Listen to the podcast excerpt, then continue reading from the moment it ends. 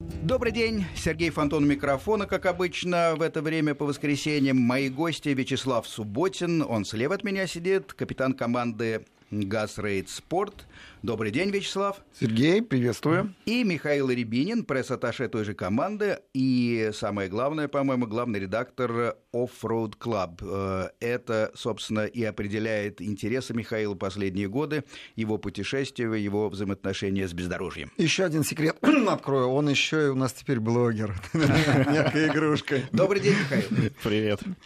Блогер Off-Road Man. Начинается, начинается. Конечно, Вячеслав все узнают и по голосу, и по не только его яркой майке, но, но и общему облику, популярный автомобильный и мотоциклетный в бывшем журналист. Че ты в бывшем? А, в бывшем, Я потому только что... что приехал на мотоцикле. Он, он кричал сейчас, он сидел у меня сзади, кричал, как Мы девочка. приехали на Харлее. К зданию ВГТРК действительно эта пара подкатила на Харлее. Вот. А Вячеслав, правда, был без шлема, что не очень, конечно, педагогично. До 20 километров в час можно. Хорошо, хорошо, друзья. Сегодня обсуждаем шелковый путь 2016 и с точки зрения мотоциклистов, и с точки зрения автомобилистов. э, И вообще думаем, что у нас происходит с большими э, интересными гонками, каковы перспективы. Э, И, естественно, перспективы э, нашей отечественной второй э, национальной команды, я бы сказал, потому что к КАМАЗам мы все привыкли. Вот это вот разговоры про синюю армаду и так далее, и так далее. Уже каждый мальчишка во дворе знает КАМАЗы. ГАЗ намного менее известен, и будучи журналистом на этой гонке «Шелковом пути», я был поражен, что это 40, друзья, 42 человека была команда «ГАЗа». Здорово. Самое главное, что все-таки доехали до финиша. Об этом поговорим чуть позже. А сначала вот главный вопрос к байкпосту как программы мотоциклетной. Как вы считаете, почему в этом э, выпуске, так сказать, в этом формате последнем 2016 года «Шелкового пути» не было двухколесного зачета? Сергей, я, я отвечу, да? Да, ну, М, а, наверное, э, вот формально этом- надо спрашивать э, организаторов. Но Кон- мы- Конечно. но мы понимаем, что, наверное, есть какие-то причины. Да мы и сами организаторы, что называется. Мы ну понимаем, хорошо, как- но почему, как- почему как это выглядит. нет? А, Для меня это в определенной мере загадка, да, потому что э, формат такой же, как у Дакара. Конечно. И я как, как раз хотел тоже эту тему затронуть. Формат как у Дакара. Значит, должны быть квадрики, Да? обязательно. Да, Значит, всякие сайт-бай-сайт, сайд-бай-сайды квадрики есть. классические. Они да. есть, это Они ну, есть, это категории. категория Да. Т3. Есть, Следующие да. квадрики, что здесь А почему такого-то? тогда нельзя, если есть И- side-by-side? а, за почему ними, а за ними мотоциклы. Причем чемпионат едет вместе, чемпионат страны по, э, со- соответственно, ралли-рейдам, да, едут автомобили и едут мотоциклисты. Да. И они справляются, и отлично справляются. Причем они настигают автомобили порой. Для меня это было такое откровение. Мне, мне только нравится, как они все дружно начинают э, блудить. Вот. Конечно. Это для них свойственно. Это так смешно. Сергей, мы же с вами были тогда. да? По- После того, как появились вот все эти навигационные и э, м, игрушки безопасности, я бы так сказал, приборы, которые стоят и на мотоциклах, и на машинах, и можно следить в реальном времени по карте, фантастически действительно интересно э- это делать. Конечно. Мож- Можно лежать на диване и смотреть, как эти точечки, причем каждая точка имеет свой номер, значит, можно болеть э, за конкретного человека, который за ним стоит. Они то сбиваются в кучки, то берут все какой-то группой влево, то, то, вместе вправо. теряются. Да, То есть и- один лидер пошел, за ним еще 10 мотоциклов едет. На карте- И, и- и ты видишь, что они поехали не туда, ну не туда, ребята, все равно. И вот Нет. они носятся колбасой, и это так забавно. Так вот, я поэтому не очень понимаю, почему не впустили в зачет мотоциклистов. Объясняют безопасностью. То есть э, мотоциклисты склонны э, к таким провокационным, можно сказать, резким действиям. Э, они Ну. попадают в аварии, часто падают и могут погибнуть. Хорошо. Ну вот э, такое все-таки и, и, и на Дакаре тоже. Причем э, поразительно, что дискриминация мотоциклистов начинается в ралли-рейдах э, еще на том моменте, на, на, на моменте старта. Потому что они стартуют у нас вслед за машинами. Вот это неправильно. Конечно, и вы представляете, как, как на мотике э, ехать по колее, которая разбита, например, КАМАЗами. Ну что, полуметровые такие траншеи. Э, Естественно, Да скорость становится еще ну. ниже, ниже и ниже. И, и в результате и зрелищность страдает, э, и, собственно, э, навыки получаются иные, чем нужны, допустим, на больших международных соревнованиях. Поэтому получается, что вот э, такой подход отдаляет нас от э, общей мировой практики. Мне кажется, ну, это я не думаю, что нас отдаляет. В конце концов, в этом э, году стартовала Настя Нифонтова.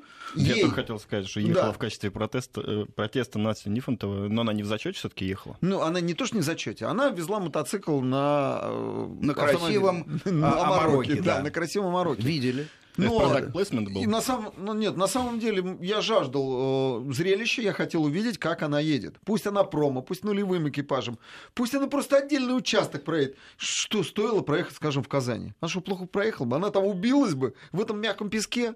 Да М. нет, она бы здорово Нет. поехала. Зрителей было масса. Проехала бы. Но э, организаторы, в том числе Чагин, не знаю, Чагин решал там что-то, не решал, похоже, что нет. Но, во всяком случае, ей не дали добро выехать ни на одном из этапов. И, и меня, вот как автомобилиста и как участника гонки, ну, я думаю, что и нашего Аташе тоже то это огорчило. Конечно. Ну, Хорошо. Мотогоны всегда оказываются где-то вне кадра, даже в ралли-рейдах, где они участвуют, они, э, оказывается, что они проезжают где-то в конце, их не дожидаются, уезжают, и мотогоны всегда...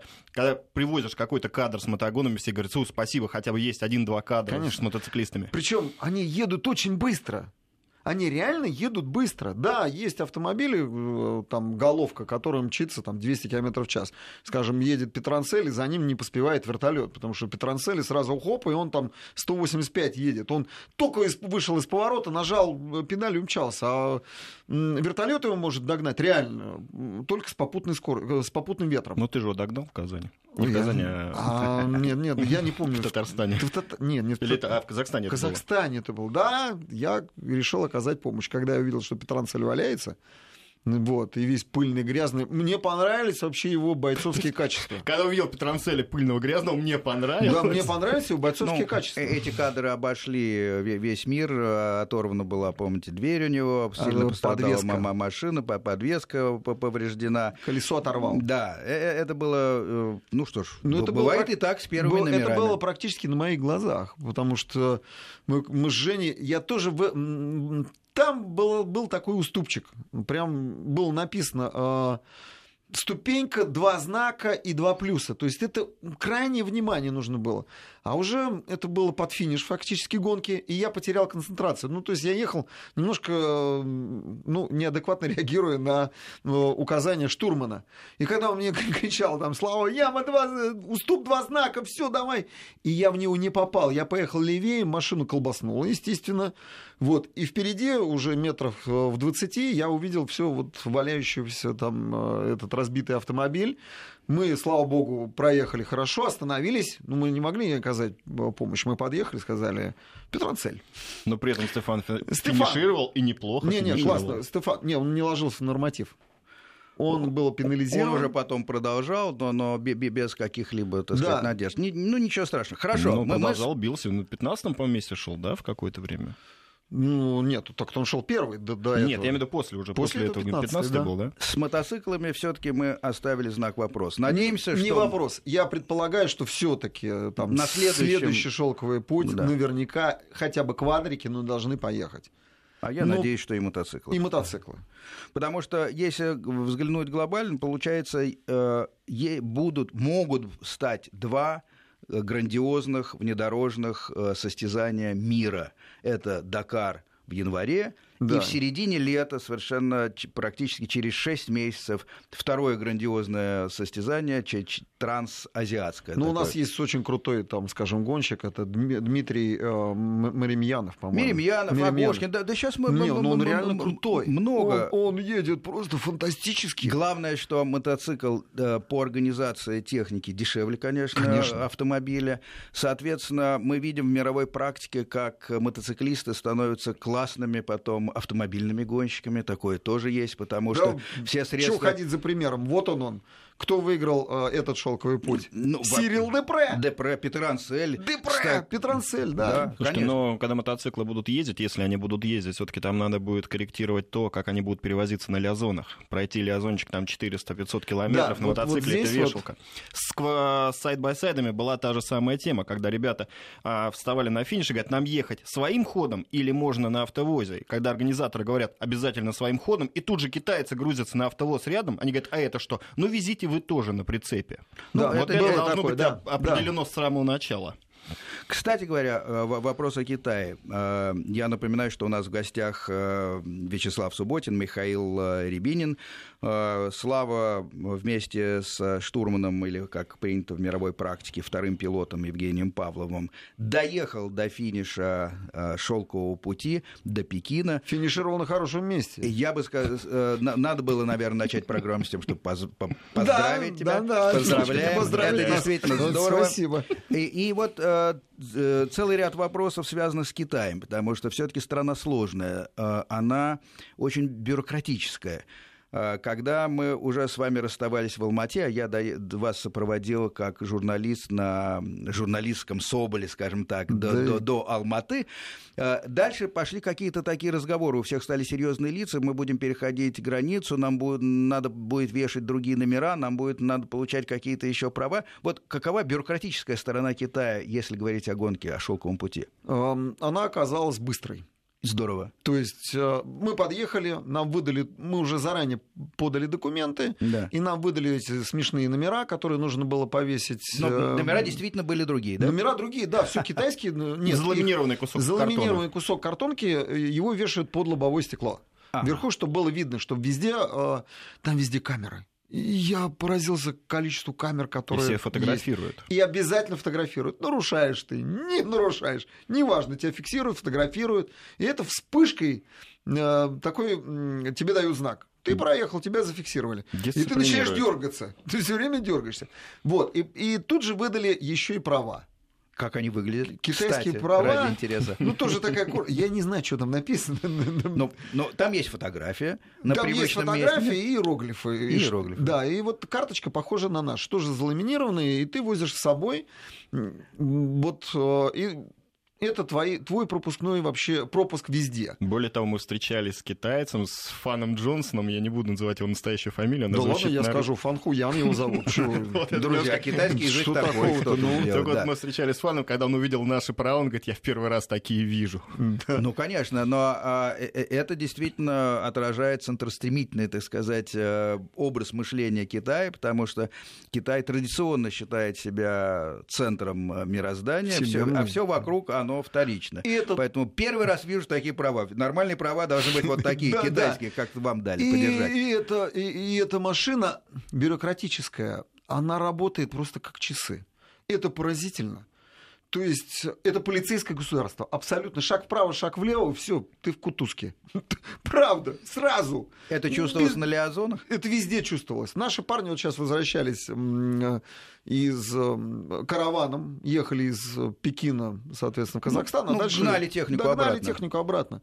Них прокололи колесо, поехали в, магазин. Не успели они доехать до магазина, вот только они вошли. Тут же налетела вот э, эта куча, куча полицейских, их связали им руки и все в каталажку.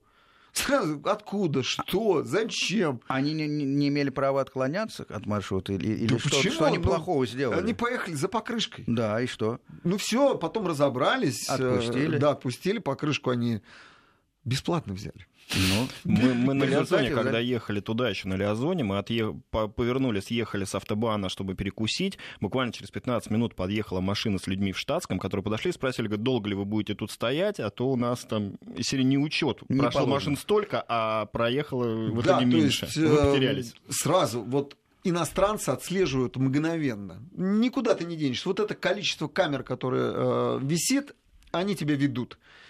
Ты не сможешь даже вот в сторону просто так отъехать. Ну, это опять же автомобилей касается. Когда я остался в Китае и пошел гулять, я уже там никому не нужен, я уже обычный турист. Ну где Ну ты да. гулял? Ты в Пекине Ну, гулял? Пекин, ну, Нет, и- ну молодец, ты в Пекине. А где-нибудь в какой-нибудь провинции, где мы были в этих Да городах? там съели. Куда бы ты пошел? Никуда бы ты тебе точно бы в каталажку. Да Какое нет, это ты впечатление- утрируешь немножко. Я не утрирую, потому что э, это так и выглядит. Мы въехали в, в западной части Китая через Казахстан. Это пустыне, Внутренняя степи, Монголия. внутренней Монголии, никто там не живет. Ну, там нельзя ничем заниматься. Ни Рай для внедорожных соревнований. Да, да.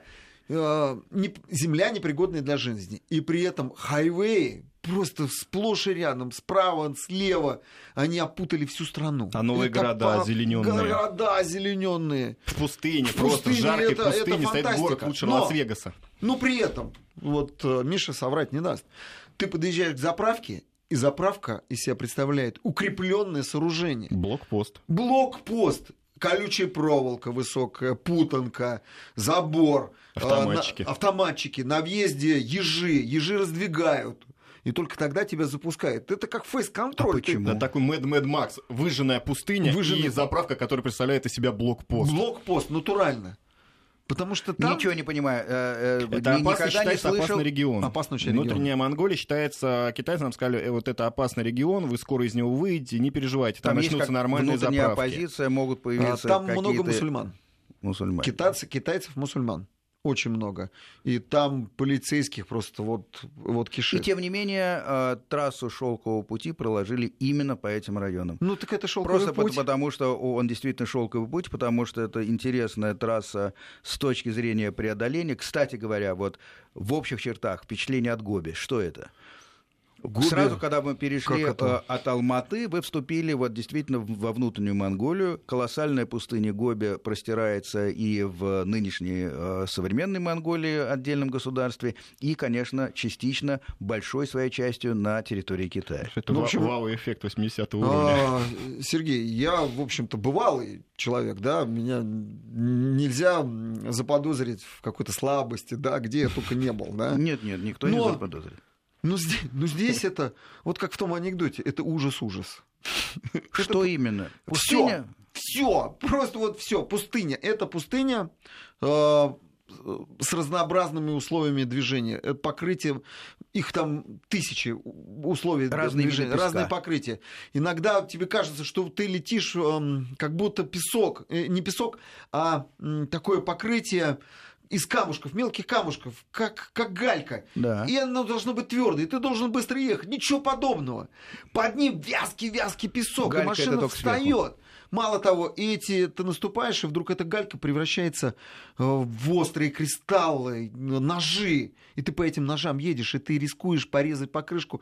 Ну просто, а потом начинаются крупные камни тоже, везде острые, э, как ножи. Вдруг это горы. э, И, а когда ты подъезжаешь, ты после гор ты вырываешься в какую-то, ну, такую степь, пролетаешь по этой степи и подлетаешь а, к песочной гряде, горная гряда песка. Это, ну, это не просто вот пустыня, это, это горы, горы песка с, с, с вот с такими вершинами, как положено. И ты, и тебе нужно проехать. Твой Хорошо. марш- маршрут- Следы помогали? И- или как вы с э, Женей Павловым? Женя пробирались? Павлов, он, э, он авантюрист. Так. Это мой штурман. Это мя- мягкий- он- мягкий он- такой он, термин. мягко говоря, авантюрист, сидящий на, э, на, э, так сказать, на, на месте второго пилота да, штурмана. второго пилота. И для него не важен был результат, для него важно было преодолеть вот Драйв, это и найти свой маршрут. Уйти в сторону куда-нибудь от маршрута, найти свой путь. Нет, в этом рациональное зерно было, конечно же. Э, Найти свой путь, потому что ты не можешь ехать по следам. А в песке не получается часто Ну, идти след в след, конечно. Не можешь ехать, да даже если захочешь ехать вслед след, ну горка, скажем, там высотой там 400 метров. Это бархан 400 метров, и ты должен вот практически по вертикальной стене э, такими зигзагами должен заехать в лоб, ты не заедешь, ни один автомобиль в лоб не заедет, зигзагами. А все это уже вспахали. Вспахали другие автомобили, и песок рыхлый. Ты зарываешься, мотор греется, ревет натужно, э, не справляется. Всю... Жара плюс 50, я забыл сказать.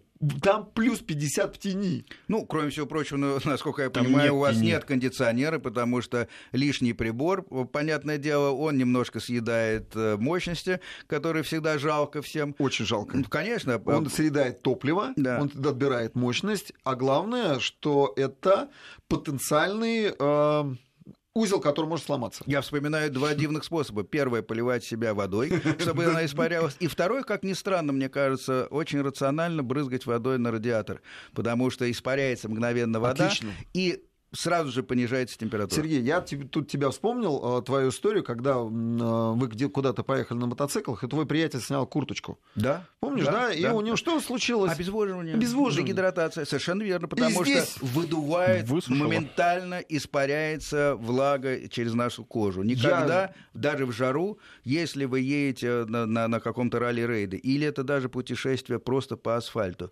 нельзя ехать, э, грубо говоря, с голым торсом. Я, я это не знал, правда. Я... И потом я вспомнил, когда мы подъехали к вот к этим пескам, и это все, э, это марево, это пышет. Мы, мы так испугались ехать. И я полился водой и хотел надеть э, простую футболочку ХБ. Нет, я вспомнил тебя и надел э, вот ту несгораемую, толстую, полил ее водой и застегнул комбинезон. Правильно, сохранил влагу. Да, сохранил влагу. И таким образом я спасался.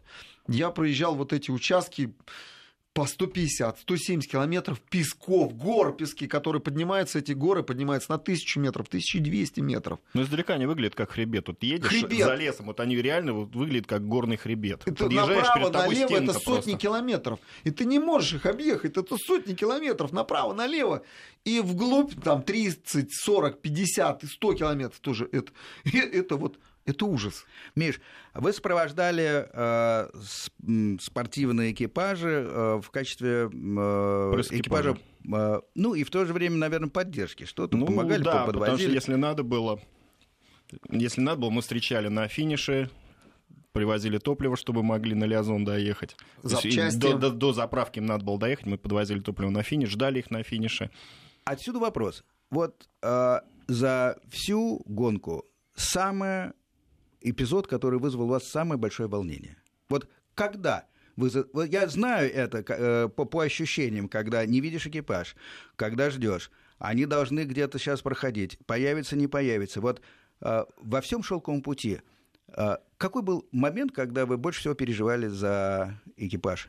Ну, за экипаж мы, наверное, переживали в один только участок, когда очень долго не было, мы стояли, ждали буквально допоздна, а стояли на финише, и они так и не приехали. В итоге оказалось, что они уехали на асфальт, по-моему, тогда вышли. Мы их не дождались. А самое негативное, наверное, ощущение было, это последний финиш, боевой финиш, когда мы стояли, когда все уехали, то есть никого не было, флаги, баннеры побросали. Это уже под Пекином, да? Да, это уже под Пекином. И гонщики финишировали в помойку. И вот это было очень неприятно. Мы ждали своих. Мы в итоге пошли просто отобрали у мусорщиков флаги. Мы с этими флагами встречали всех гонщиков. Китайцев, не китайцев, КАМАЗов. Там мы всех встречали просто для того, чтобы вот э, хоть как-то людям показать, ребята, да, это финиш, это все, это конец гонки, вы приехали, вы сделали это это. Потому что все остальные организаторы просто уехали. А почему? А вот это надо у организатора спросить. Я про это писал и написал, что это недопустимо, что это последний финиш, это не промежуточный, что именно здесь надо было встречать с музыкой, с оркестрами, людям дать понять, ребята, вы сделали, вы прошли шелковый путь, все, это финиш. А вот получалось, что когда приезжали экипажи, они спрашивали, а здесь финиш? Ну, что встретили десятку, mm первую десятку, может, двадцатку. И все собрали, все, все Отсняли телевизионщики. А, отсняли, да, и все, и все разошлись. Все на, на том гонках закончилось. Но все равно на финише было крайне радостно, потому что нас встречал Миша, но он встречал с запчастями, он нас ждал с веревкой, он проехал по тем же пескам, он по тем же пескам ехал на рядовом Соболе. И это было вот... Но было страшно, когда стенки это было песка страшно. перед тобой, и ты понимаешь, вот что, что было страшно. Ему было страшно песка. ехать по, по тому же маршруту. Но он проехал. Ну, Соболь и такое испытание в моей голове на самом деле не очень укладывается. Ну хорошо, мы продолжим наш разговор. Сейчас небольшая пауза на новости, потом возвращаемся в студию и вновь обсуждаем «Шелковый путь. Москва. Пекин. 2016». Вячеслав Субботин, Михаил Рябинин, команда «Газ Рейд Спорт». Обсуждаем последнюю грандиозную гонку «Шелковый путь». Такой вопрос. Вот я смотрю на команды, которые, собственно, определяют э, позицию, определяют моду, можно так сказать, внедорожную. Вот Peugeot, которая сейчас э, с аппаратом 2008, да, Депре, Питер Ансель за рулем, Мини, хорошо, Вячеслав э, Владимир Васильев хорошо ехал на нем, Тойота. Это все мировые гранды. Как себя чувствует э, экипаж Соболя э, который едет на практически серийных деталях, хорошо, они по-разному собраны, там все-таки вы, вы, вы сделали, конечно, совершенно, э, так сказать, не, не, не, не похожий ни по компоновке, ни, ни, ни, ни почему аппарат, но э, как он чувствует среди грандов себя? Как вам удалось доехать вообще? Потому что мне казалось, что степень надежности, ведь есть любая механическая штуковина состоит из сотен деталей, да? И мы понимаем, что, конечно, как мы не, хотели бы, но, но надежность каждой отдельно и качество изготовления отдельной детали у, у Соболя значительно ниже. Шансы отказа значительно выше. Вот э, что это? Как, как всегда, авантюра? человеческий фактор, авантюра. Э, и э, в связи с этим такой вопрос конкретный. Чем уже столь знакомый э, аппарат вас приятно удивил? И, и самая большая неприятность, которая вам приходила в голову в связи с этим Соболем? Меня наши внедорожники просто поразили. Я их открыл с новой стороны. Я уже езжу на них там 4 года, и как пилот, и как руководитель там, команды, да. И для меня я понял, что, Сергей, наши Соболи, как серийные, на которых вот вы ехали, так и да. гоночные, это настоящие внедорожники, причем мирового уровня. Они ни в чем не уступают э, другим автомобилям. Э, по времени я смотрел, ну, поскольку все-таки мы обслуживали там, э, мы девчонок контролировали, которые ехали с нами. И они, ну, кстати, на Соболе, команда, да. Да, на Соболе приехали 4, э, первое место в женском зачете заняли. Соболь 4 на 4. Э, мы помогали э, Ниве, нашему, так сказать, ну, в общем, отечественный автопром, который выступает э, в легковом зачете. Мы эту машину тоже контролировали. А так мы ехали примерно в двадцатке. На, на «Газели Next» 4 на 4. Мы ехали в двадцатке. Энерговооруженность Это... совершенно иная. Энерговооруженность, э, конечно, совсем другая. Э, но задача была в этом шелковом пути, конечно, э, прикинуться, прикинуться прежде всего к мировым лидерам. Посмотреть, как едет Toyota Hilux, как едет BMW Mini, как едет Peugeot DKR. Да можно ехать и на наших автомобилях. И это настоящий, они показались в песках, мы ничем не уступали мировым грандам. Мы ехали так же быстро. Потому что там, там нужно мастерство. Нам нужно мастерство. А тот арсенал, который есть сейчас э, в «Газели Next», да и в Соболе, в общем-то, э, он позволяет быстро ехать по бездорожью, по пескам. Да, в степи, где нужно в, наваливать там за 200 км в час, нет, это не наш конек. Но там, где самый вязкий грунт, да, мы едем. Я считаю, что в России на сегодняшний день это в лучшие внедорожники. С полным арсеналом. Там есть все блокировки, там есть пониженный ряд. Там велика надежность, потому что мы использовали узлы. Ведь это коммерческий транспорт. В чем, в чем фишка? Коммерческий транспорт, он рассчитан на большой ресурс. А машина легкая. Мы же не возим картошку, да, мы не, не возим э, металлолом, там, арбузы.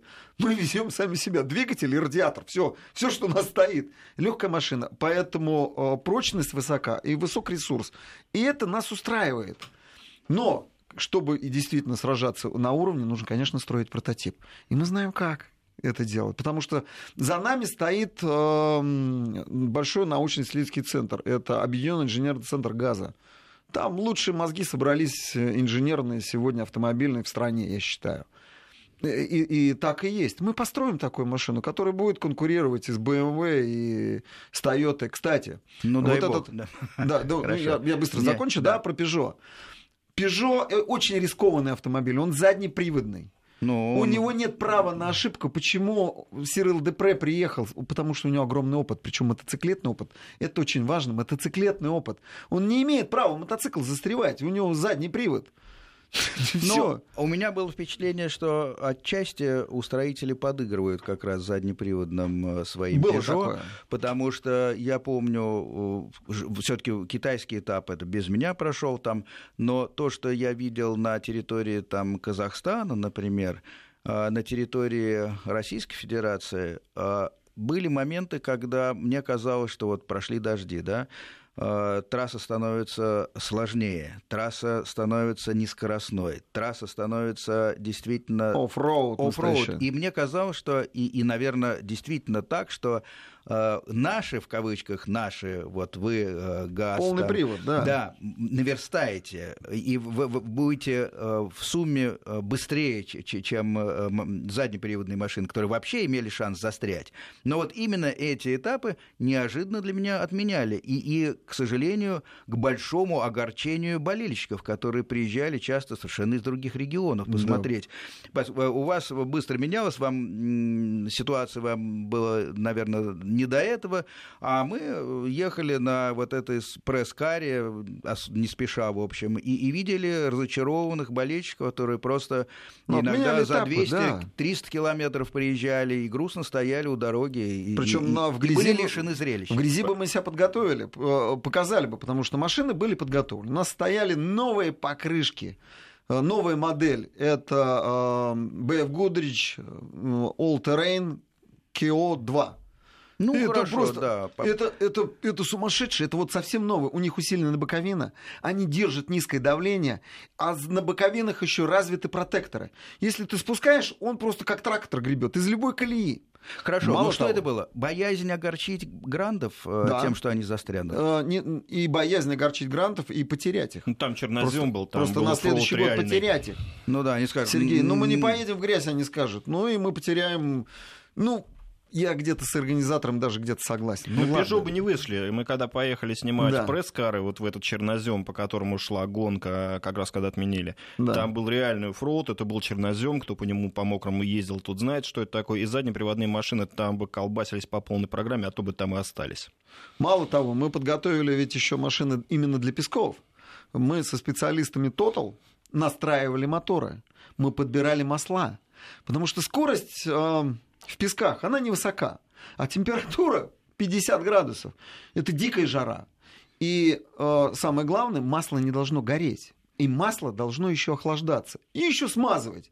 Так вот, нам не потребовалось даже лить воду на радиатор. Вот так работало масло. И во всех агрегатах. Оно просто его сохраняло. И поэтому мы... э, Вот у меня вентиляторы работали. И работали. И на второй машине тоже работали вентиляторы, спокойно работали вентиляторы. И двигатель переваривал это все.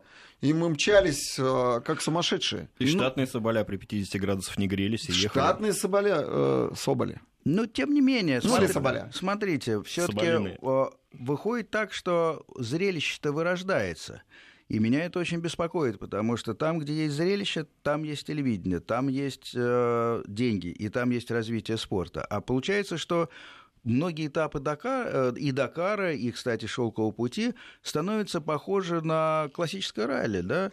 Потому что, ну что, вонзили по прямой, повернули, снова открыли газ. И, и, и, и таких участков набирается достаточно много. И это грустно. А ну, все- ну, ну, подождите, ну все-таки Пекин, точнее Китай, нам устроил настоящий ралли-рейд. Хорошо, Это хорошо, Четыре да. или там пять, да больше, там больше половины, э, большая половина шелкового пути это был Китай. И там был настоящий ралли-рейд. Там был Но, песочек, это тоже конечно, был там же Ну, а в Казахстане вот были такие В Казахстане, про- да. просто э, открытые прямики, где на самом деле энерговооруженные машины, естественно, уходили вперед, э, и, и на, на первый план выходил именно раллийный опыт гонщиков. Ну, поэтому там и, собственно, девятикратный чемпион и, лидировал. Ну, хотя- российский этап, российский чемпионат э, по ралли-рейдам, он тоже сваливается в такую больше раллийную вещь, потому что, ну, трофи, трофи, по, по идее, я вот тут немножечко не согласен, потому что трофи в ралли-рейде, оно не надо. Не, не трофи. Трофи А это вот- слишком. э, Я нашим слушателям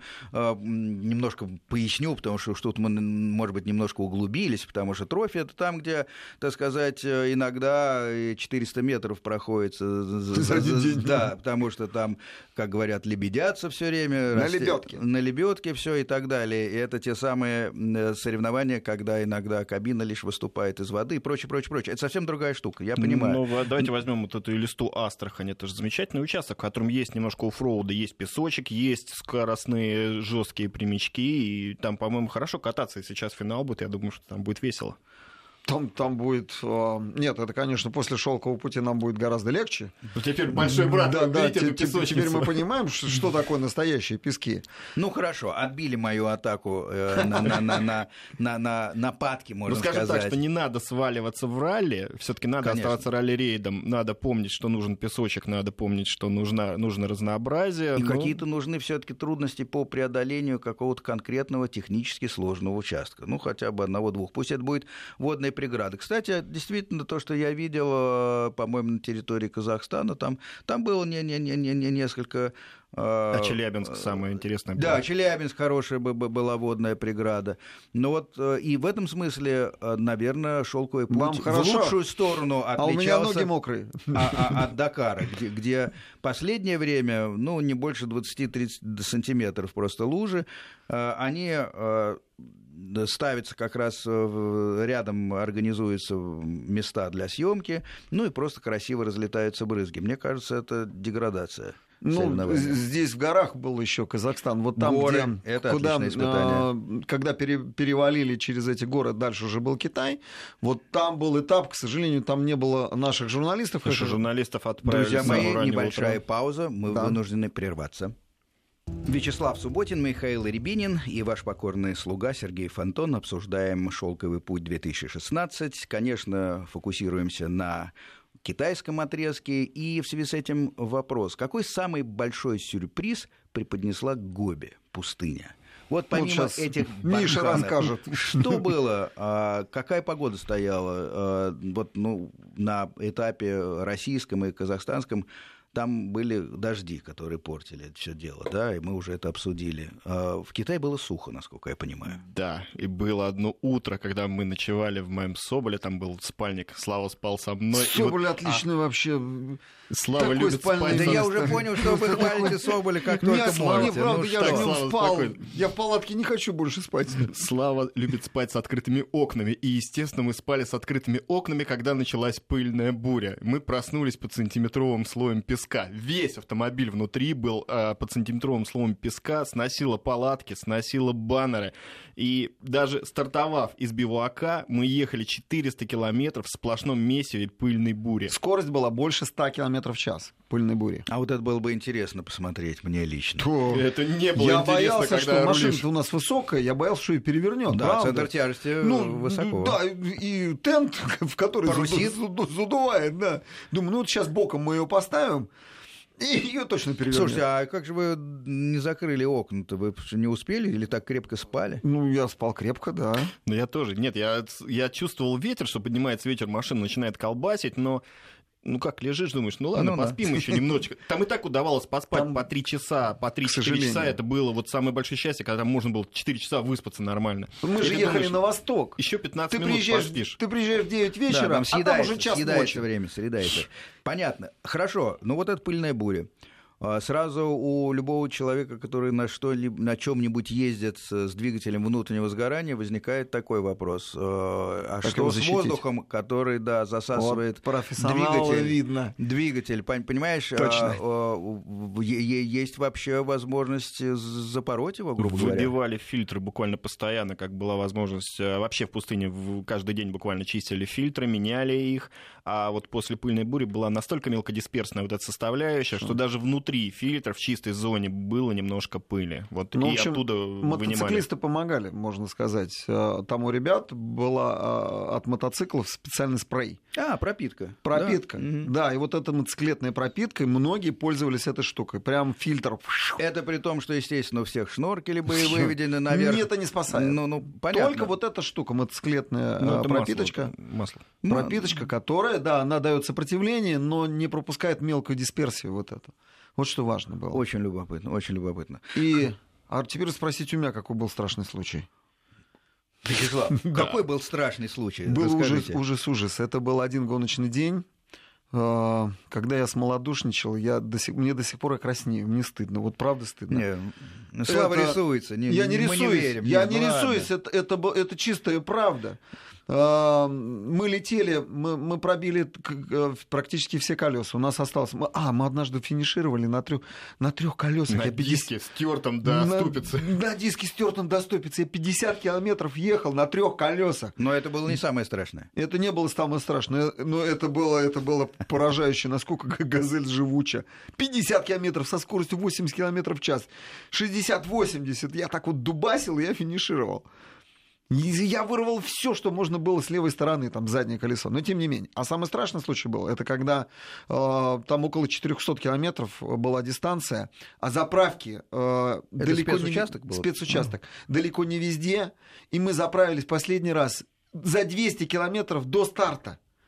И еще 400 километров надо было проехать по, э, там, или 450 надо было проехать спецучасток. А расход топлива был, мы по дюну поехали, расход топлива был примерно 40 километров, 40, 40 литров на 100.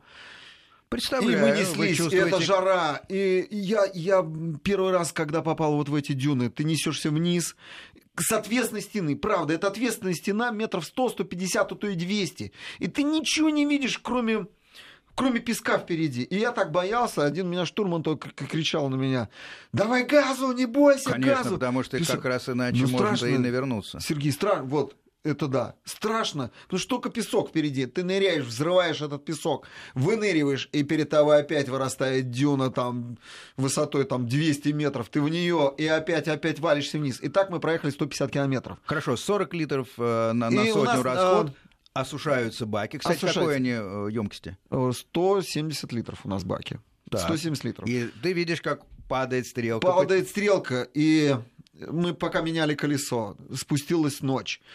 До финиша оставалось 30 э, километров. И мы попали так называемый фэш-фэш.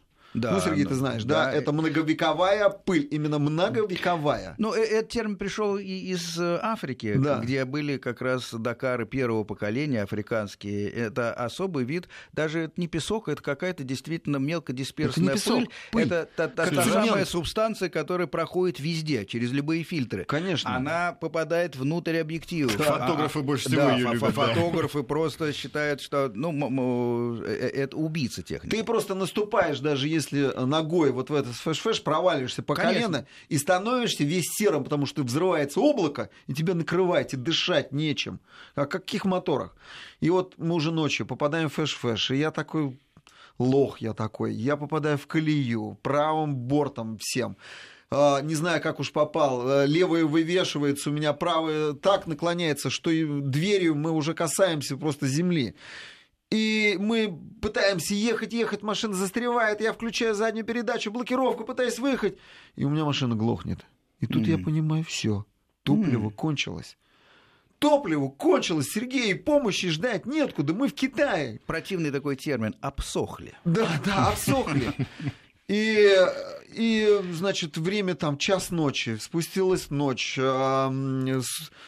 чуть ли не волки воют. Я знаю, там в шести километрах еще там два автомобиля застряло. Настроение улучшается с каждой да, минутой. Да, да, и нужно эту машину поднимать, то есть нужно нырять в этот фэш-фэш. И я понимаю, что все, засохли, я говорю штурману, я пытаюсь, а, мы поддомкрачиваем, а она у нас валится, сил нету, совсем сил нету. Я говорю штурману, давай, Жень, сдадимся, давай техничку вызовем. Он говорит, ты понимаешь, Слава, что техничку вызвать это сход, сход всех усилий, год усилий и сверкает глазами. Я говорю, ну что, я все понимаю, давай сдадимся. Представляешь, Сергей, я говорю, я сдадимся. Я от себя такого не ожидал, мне стыдно. Он говорит, сверкнул глазами, взял гаечный ключ, сказал, я приехал не сюда не для того, чтобы сдаваться. Если нужно, я 30 километров пойду сейчас пешком до финиша, я добуду топливо, я принесу.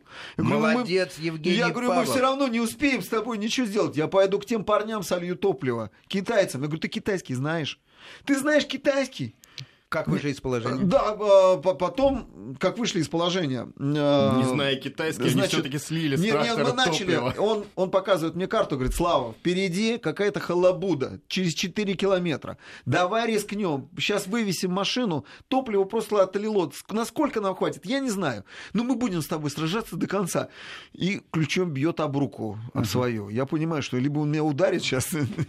Вот, я говорю, да, давай домкратить. В общем, мы в этом фэш фэши, поддомкратили, завели машину, выехали. Последний литр И залился. на послед... я не знаю на чем, на парах мы домчались к этой халабуде, подлетели китайцы, два часа ночи.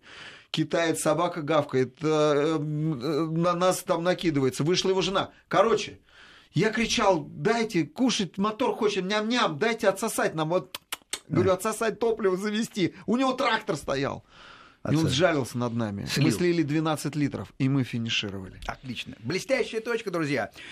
Э, Наше время, как ни странно, подходит к концу. Э, Осталось меньше минуты. Э, Давайте попробуем буквально в 30 секунд уложить ваши планы на будущее. Следующий шелковый путь однозначно едем. Пекин-Москва уже будет. И мы готовы к Дакару. Это Дакару. важно. Неужели? Мы Да- готовы к Дакару. Поехали лучше на Дакар. Ну, Дакар ближе, э, если по... по, по, по, э, самое главное, а и, по еще что времени. важно, что наши журналисты это наши члены команды. На них можно рассчитывать как на самих себя. Это так приятно, Сергей, это невозможно приятно. Это Ну, правда поддерживает. Вячеслав, э, грубую лесть я пресекаю, потому что, что же говорить, я ездил с вами, мне было приятно, действительно заглянул на кухню хорошей команды. Давайте, друзья, до следующих встреч. Э, Спасибо, что пришли. Вам удачи в ближайших э, этапах, которые будут э, в сентябре. Ну и будем потихоньку реализовывать большие планы. До свидания. До свидания, счастливо.